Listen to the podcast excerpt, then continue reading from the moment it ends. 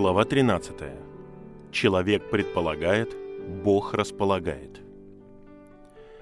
Интересно отметить, как по Божьему промыслу объединились разные события, из-за которых я не вернулся в Шантоу, но в конечном итоге поселился в Нинбо, который стал центром моих будущих трудов. По прибытии в Шанхай я с ужасом обнаружил, что помещения, в которых хранились мои лекарства и инструменты, сгорели. И все лекарства и большая часть инструментов были полностью уничтожены. Я был невероятно расстроен и, боюсь, скорее склонялся к мысли неверного Иакова. «Все это на меня» Бытие 42.36, чем к признанию того, что он во всем содействует ко благу. Послание к римлянам 8.28. Тогда я еще не научился думать о Боге как об обстоятельстве, ибо в нем мы живем и движемся и существуем. Деяние 17.28. И обо всех внешних обстоятельствах, как о самых добрых, мудрых и хороших, потому что именно Он их либо сотворил, либо допустил. Поэтому это событие стало для меня сильным разочарованием и испытанием. В Шанхае лекарства стоили дорого, а я был ограничен в средствах. Поэтому я отправился в путешествие в Нинбо в надежде получить помощь от доктора Уильяма Паркера, члена той же миссии, что и я. Я взял с собой оставшиеся у меня немногочисленные вещи. Часы, несколько хирургических инструментов, гармошку, книги для изучения китайского языка — которые в то время стоили очень дорого, но часть денег я оставил в Шанхае. Места, через которые мне предстояло пройти, сильно пострадали от засухи. Был разгар лета, и в Большом канале было мало воды, так как ее использовали для соседних рисовых полей, и она интенсивно испарялась из-за жары. Я решил как можно дольше использовать это путешествие для миссионерской деятельности, поэтому взял с собой много христианских книг и листовок. После 14 дней медленного путешествия по густонаселенной стране, проповедуя, распространяя книги и так далее, мы добрались до большого города под названием Шимень. Там я обнаружил, что мой запас литературы закончился, поэтому я решил не задерживать остаток путешествия – и через город Хайнин как можно скорее добраться до Нинбо. 4 августа 1856 года.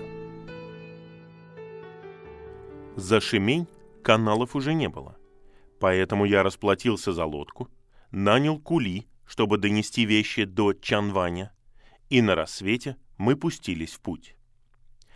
Оставив слугу с теми, кто часто останавливался для отдыха, я пошел один. И когда добрался до города, через который мы должны были пройти, стал ждать их в чайной, сразу за северными воротами. Кули шли очень медленно, и когда они пришли, казалось, все они устали. Вскоре я узнал, что они оба курили опиум, поэтому, хотя они и несли груз втрое больше, чем взял бы обычный сильный человек на такое расстояние, они вправду очень устали. После риса, чая и часового отдыха, который, несомненно, включал в себя курение опиума, они немного освежились. И я предложил идти дальше, чтобы добраться до Чанваня, пока не станет слишком жарко. Однако у моего слуги в городе был друг, и он хотел провести там весь день, а на следующее утро уехать. На это я возразил, так как хотел по возможности до вечера добраться до Хайнина. Поэтому мы отправились в путь, вошли в северные ворота и прошли примерно треть города, когда кули остановились, чтобы отдохнуть, и сказали, что они не смогут нести вещи до Чанваня. В конце концов, они согласились отнести груз к южным воротам, где мы им обещали заплатить пропорционально расстоянию, которое они его пронесли. А слуга взялся позвать других кули и пойти с ними. Как и прежде, я пошел один. До Чанваня было всего около четырех миль. Вскоре я дошел до города и стал ждать, а заодно начал поиски кули для оставшейся части путешествия в Хайнин. Прошло много времени, и я начал удивляться задержке. А потом, наконец, стало так поздно, что к вечеру до Хайнина было уже не добраться. Я очень злился. Если бы мои ноги не были в волдырях, а на улице не было бы такой жары, я бы пошел им навстречу, чтобы поторопить их. Наконец, я пришел к выводу, что мой слуга, должно быть, отправился к своему другу и не появится до вечера. Но наступил вечер, а их все не было. Чувствуя себя очень неловко, я начал расспрашивать людей, не видел ли кто их. Наконец, один человек спросил меня, «Вы приехали из Шименя?» Я ответил утвердительно. «Вы идете в Хайнин?» «Да, именно туда». «Тогда ваши вещи вас опередили». Когда я сидел в чайной, зашел один кули, взял чашку чая и в спешке ушел в Хайнин. Он сказал, что нес бамбуковые коробки и кровать, которые похожи на те, что вы описали, из Шеменя, и что он должен донести их к вечеру до Хайнина, где ему оплатят по 10 монет за каждый фунт. Таким образом, я пришел к выводу, что мои вещи уже унесли вперед меня. Но я не мог сразу же отправиться за ними, так как очень устал, и уже стемнело. С учетом данных обстоятельств, мне нужно было найти ночлег, а это было нелегкой задачей. Обратившись к Богу за помощью, я отправился в дальний конец города, где, как я думал, весть о том, что в городе иностранец, еще не распространилась, и стал искать гостиницу. Вскоре я нашел одну гостиницу и вошел туда в надежде, что смогу пройти без вопросов, так как уже было темно. Я попросил поесть, и мне сказали, что у них есть только холодный рис, который оказался довольно подгоревшим, и жареные на деревянном масле змеи. Я не хотел, чтобы возник вопрос о моей национальности – поэтому заказал еду и попытался поесть, хотя и без особого успеха. Во время ужина я спросил хозяина. «Надеюсь, я могу остаться здесь на ночь?» Он ответил утвердительно, но, достав учетную книгу, добавил. «В такие неспокойные времена власти требуют вести учет постояльцев. Могу я узнать вашу почтенную фамилию?» «Моя фамилия Тай», — ответил я. «А ваше благородное имя?» «Мое скромное имя Яко. Джеймс». «Какое необычное имя! Никогда раньше такого не слышал. Как оно пишется?» Я сказал ему и добавил. «Это довольно распространенное имя там, откуда я родом». «А могу я спросить вас, откуда вы пришли и куда вы собираетесь?» «Я путешествую из Шанхая в Нинбо через Ханчжоу. А какая у вас профессия? Я исцеляю больных. О, вы врач? Заметил хозяин и к моему облегчению закрыл тетрадь. Однако его жена продолжила разговор. «А, значит, вы врач?» — спросила она. «Я так рада. У меня дочь страдает проказой. Если вылечите ее, мы предоставим вам ужин и ночлег бесплатно». Мне было любопытно, сколько будет стоить ужин и ночлег, если я сам за них заплачу. И, к моему удивлению, оказалось, что мне нужно заплатить меньше трех полпенсов на наши деньги. Не имея возможности помочь девочке, я отказался выписывать ей что-либо, сказав, что проказа – очень трудно излечимая болезнь и что у меня нет с собой лекарств. Мать, однако, принесла перо и бумагу и попросила. «Выпишите хотя бы лекарства, которые, может, и не принесут пользу, но и не навредят». я снова отказался и попросил показать мне комнату.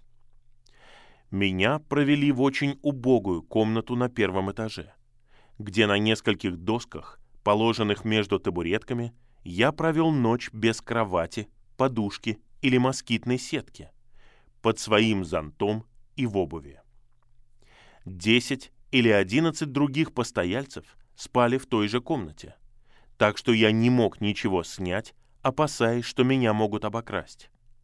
Однако оказалось, что уже не так жарко, потому что наступила ночь. 5 августа.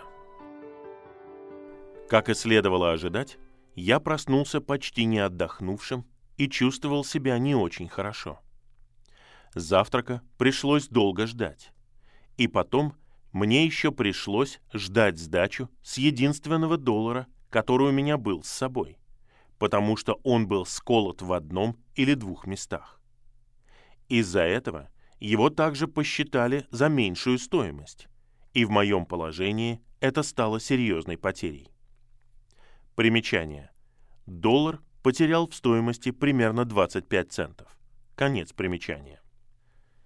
Затем я попытался разузнать о своем слуге и о кули, так как подумал, что они могли прийти позже вечером или сегодня утром. Город был большой, длинный и хаотичный, размером примерно в две мили с одного конца до другого. Поэтому поиски заняли некоторое время. Однако я ничего не узнал и отправился в Хайнин, утомленный и измученный, в самые жаркие часы дня. Путешествие длиной около восьми миль заняло у меня много времени. Но примерно на полпути была деревня, где я с удовольствием отдохнул и выпил чая. Когда я собирался уходить, пошел сильный дождь. Из-за этого мне пришлось задержаться. Но у меня – была возможность немного поговорить с людьми об истинах Евангелия. Только к вечеру я добрался до северного пригорода Хайнина и начал расспрашивать о своем слуге и вещах, но ничего не узнал.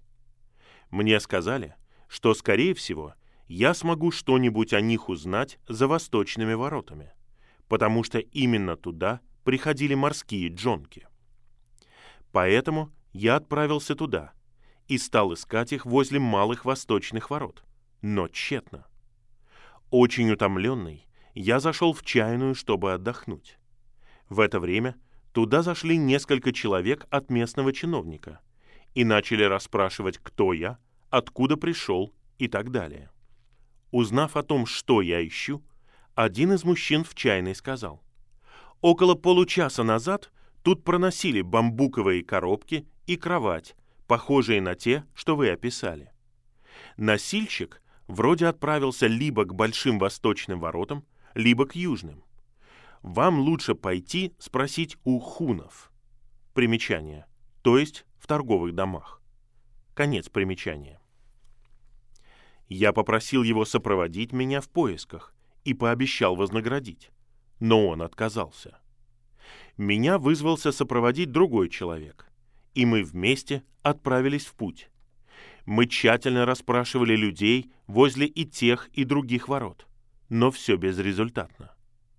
Потом, пообещав щедрое вознаграждение в случае успеха, я нанял другого человека для более тщательного поиска. Тем временем сам я поужинал и обратился к большой толпе собравшихся людей. Когда этот человек вернулся, так ничего и не узнав, я сказал ему, «Я совершенно измучен. Можете помочь мне найти ночлег, а потом я заплачу вам за ваши хлопоты». Он хотел со мной подружиться, поэтому вместе мы отправились на поиски жилья. В первых двух местах меня не приняли, хотя сначала хозяева, казалось, были готовы впустить меня. Но присутствие человека, который следовал за нами, и который, как оказалось, работал в одном из правительственных учреждений, видимо, тревожило людей. И мне отказывали. Затем мы направились в третье место, поскольку посланец чиновника за нами больше не следовал. Нам пообещали комнату и принесли чаю, и я заплатил человеку, который меня сопровождал за хлопоты. Вскоре, после того, как он ушел, пришли какие-то чиновники. Они быстро ушли, но в результате их визита мне сказали, что я не смогу остаться там на ночь. Один из присутствующих молодых людей обвинил их в бессердечии и сказал, «Ничего, пойдемте со мной, и если мы не сможем найти для вас лучшего жилья, переночуете в нашем доме». Я пошел с ним, но оказалось, что в его доме меня тоже не хотят принимать. Утомленный и измученный так, что я едва стоял на ногах, я снова пошел искать ночлег. И, наконец, мне его пообещали. Но из-за небольшой толпы, которая собралась возле двери, меня попросили подождать в чайной, пока люди не разойдутся. Иначе меня не смогут принять. У меня не было выбора. Поэтому в сопровождении молодого человека я пошел в чайную и ждал там до полуночи. Затем мы отправились в обещанное место отдыха. Но мой проводник не смог его найти. Поэтому он повел меня в другую часть города. И, наконец, около часа или двух часов ночи он оставил меня, чтобы я провел остаток ночи так, как смогу. Я оказался напротив храма, но он был закрыт. Так что я лег на каменные ступени перед ним и, положив деньги под голову, как подушку, скоро уснул бы, несмотря на холод, если бы не заметил, что ко мне кто-то крадется. Когда он приблизился, я увидел, что это один из нищих, столь распространенных в Китае. Без сомнения, он хотел меня ограбить. Не шевелясь, я следил за его движениями и надеялся, что отец не оставит меня в этот час испытаний. Человек подошел и некоторое время смотрел на меня, чтобы убедиться, что я сплю. Было так темно, что он не видел устремленных на него глаз, а затем начал осторожно меня ощупывать. Тихонько, но так, чтобы он понял, что я не спал, я спросил, «Чего вы хотите?» Он не ответил и тут же ушел. Я был очень благодарен, что он ушел. И когда он скрылся из виду, положил деньги, которые не поместились в карман, в рукав, а как подушку использовал выступ на стене. Вскоре я задремал. Но поскольку моя нервная система была особенно чувствительна из-за истощения, и малейший шум меня пугал, меня разбудили практически бесшумные шаги двух приближающихся людей. И снова я стал искать защиты у того, кто единственный был со мной, и лежал неподвижно, как прежде, пока один из них не подошел и не начал искать у меня под головой деньги. Я снова заговорил, и они сели у моих ног. Я спросил их, что они делают. Они ответили, что, как и я, собираются провести тут ночь. Затем я попросил их занять противоположную сторону, так как там много места, а эту сторону оставить мне. Но они не хотели отходить от моих ног, поэтому я поднялся и прислонился спиной к стене. Они сказали, «Вам лучше лечь и поспать, иначе завтра вы не сможете ходить. Не бойтесь, мы не оставим вас и проследим, чтобы никто не причинил вам вреда. «Послушайте», — ответил я, — «я не хочу вашей защиты. Она мне не нужна. Я не китаец и не поклоняюсь вашим бессмысленным, беспомощным идолам. Я поклоняюсь Богу. Он мой Отец. Я верю в Него. Я хорошо знаю, кто вы и чего вы хотите, и буду следить за вами и не усну». Тогда один из них ушел, но вскоре вернулся с третьим сотоварищем. Я чувствовал себя очень неловко, но обращался к Богу за помощью. Один или два раза один из них вставал посмотреть, сплю ли я. Я только говорил, не думайте, я не сплю. Иногда я опускал голову, и это было сигналом для одного из них подняться. Но я тотчас же вновь поднимал голову и что-нибудь говорил. Ночь тянулась медленно. Я очень устал. Чтобы не заснуть, а также чтобы подбодрить себя, я спел несколько гимнов, повторил вслух некоторые части священного писания. И, к великому сожалению моих товарищей, которые, наверное, бы все отдали, лишь бы я остановился, начал молиться на английском языке. После этого они больше не беспокоили меня и незадолго до рассвета ушли. Тогда я немного поспал. 6 августа. Меня разбудил молодой человек, который сбил меня с пути прошлым вечером. Он был очень груб и настаивал на том, чтобы я встал и заплатил ему за его труды, и даже попытался забрать оплату силой. Это разбудило меня, и от неожиданности я схватил его за руку с такой силой, какой он от меня не ожидал и сказал, чтобы он больше не прикасался ко мне и не злил меня. После этого он сменил тактику и не беспокоил меня, пока пушки не объявили об открытии городских ворот. А затем он стал умолять меня дать ему денег на покупку опиума. Излишне говорить, что я ему отказал. Я отдал ему деньги за две свечи, которые, по его словам, он сжег со мной прошлой ночью – но не более. Также я узнал, что он связан с одной из государственных служб. Я поскорее купил чай и рисовую кашу на завтрак, а затем еще раз сам поискал свои вещи. Потратив несколько часов впустую, я отправился в обратный путь. И после долгой, утомительной и мучительной прогулки к полудню добрался до Чанваня.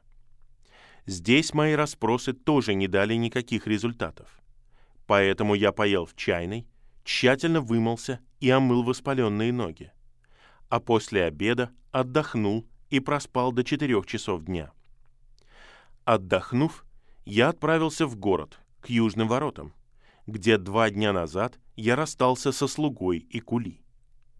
По дороге я размышлял о Божьей благости и вспомнил, что прошлой ночью – не молился о том, чтобы мне предоставили ночлег. Также я чувствовал себя виноватым за то, что сильно волновался из-за своих немногочисленных вещей, а множество драгоценных душ вокруг у меня вызывали так мало эмоций.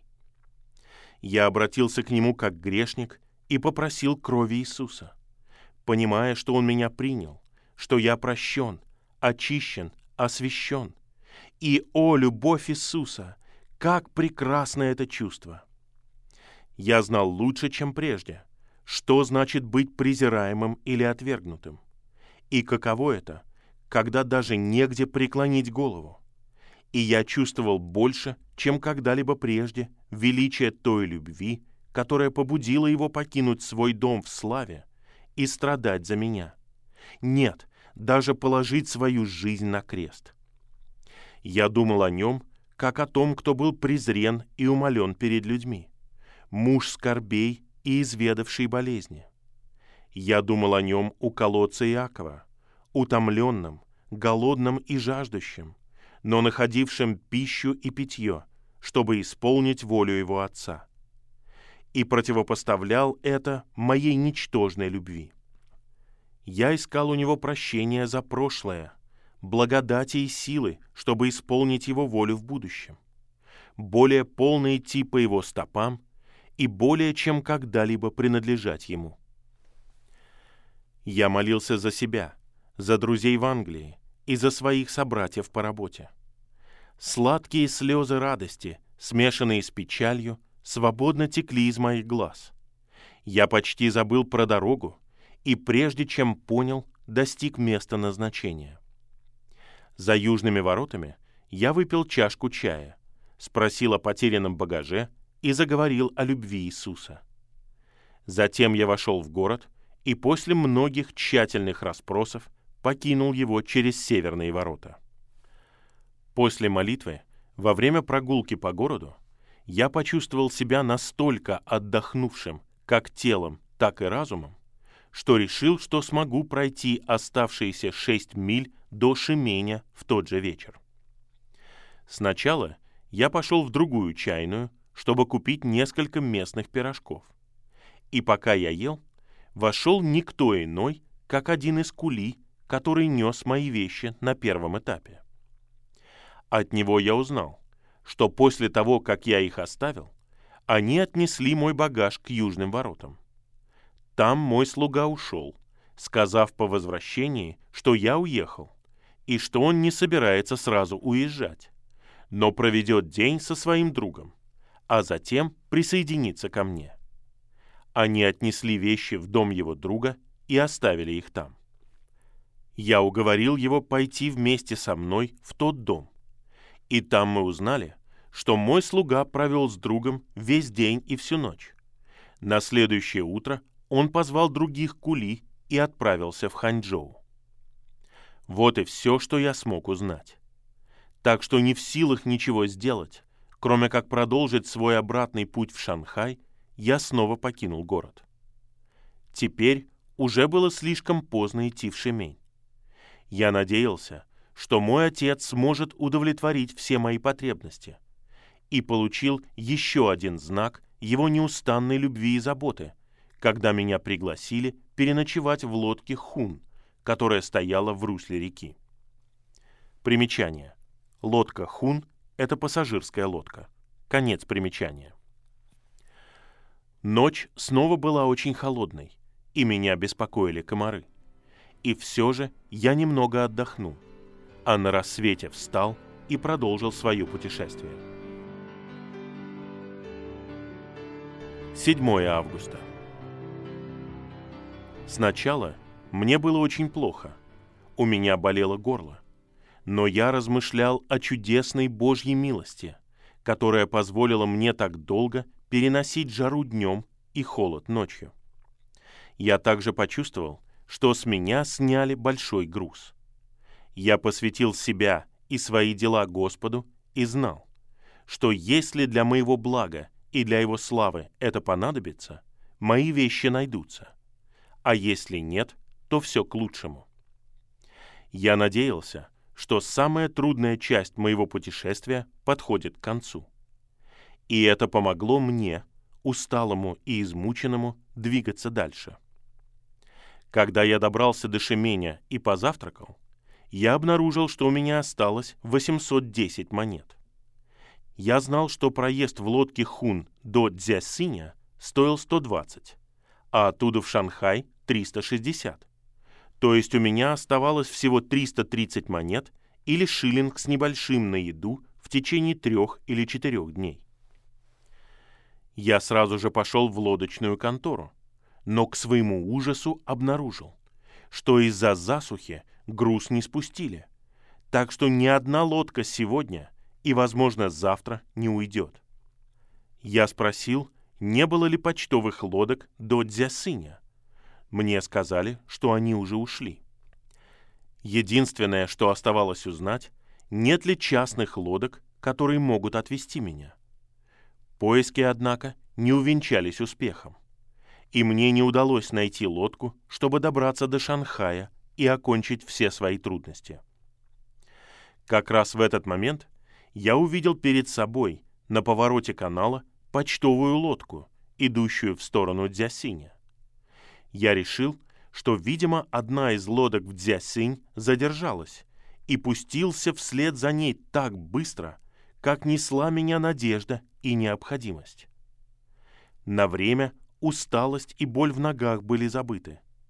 После погони за ней около мили я нагнал ее. «Вы плывете в Дзясинь?» — спросил я. «Нет», только и ответили мне. «Вы плывете в этом направлении?» «Нет». «Подвезите меня, пока плывете по этому пути». Опять «нет» и больше ничего. Подавленный и полностью обессиленный, я опустился на траву и потерял сознание.